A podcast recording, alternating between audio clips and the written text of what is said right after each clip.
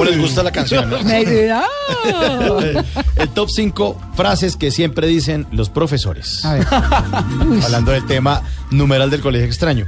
Frases que siempre dicen los profesores. La primera es, señor Rodríguez y compañía, el chiste para todos. Sí. A ver, ¿cuál es el chiste? Y uno echa el chiste, hágame el favor y se me retira del aula de clase. Mi- o- otra frase de profesores, me perdona la expresión.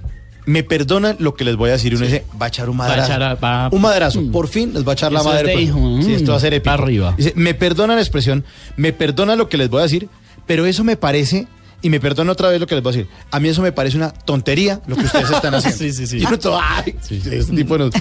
Otro es, hágame el favor y se me retira del aula de clase. Profesor, pero yo qué hice, igual lo voy a terminar sacando más tarde, hágame el favor y se me retira de una vez. No, a mí váyase a la capilla a rezar.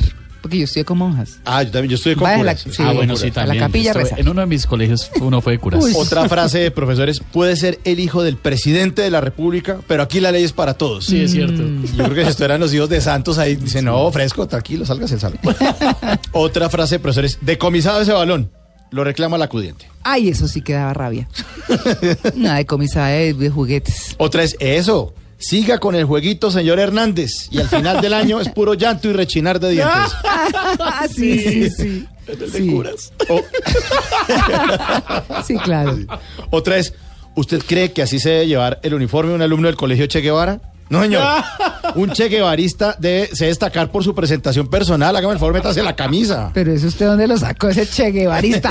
Los guevaristas. De los que s- llegaban para la nacional. ¿o qué? Eso. Sí. Y, y- y- y esta última frase de profesores. ¿Y usted qué dijo, señor Quintero? ¿Que haciendo chistecitos iba a salir adelante?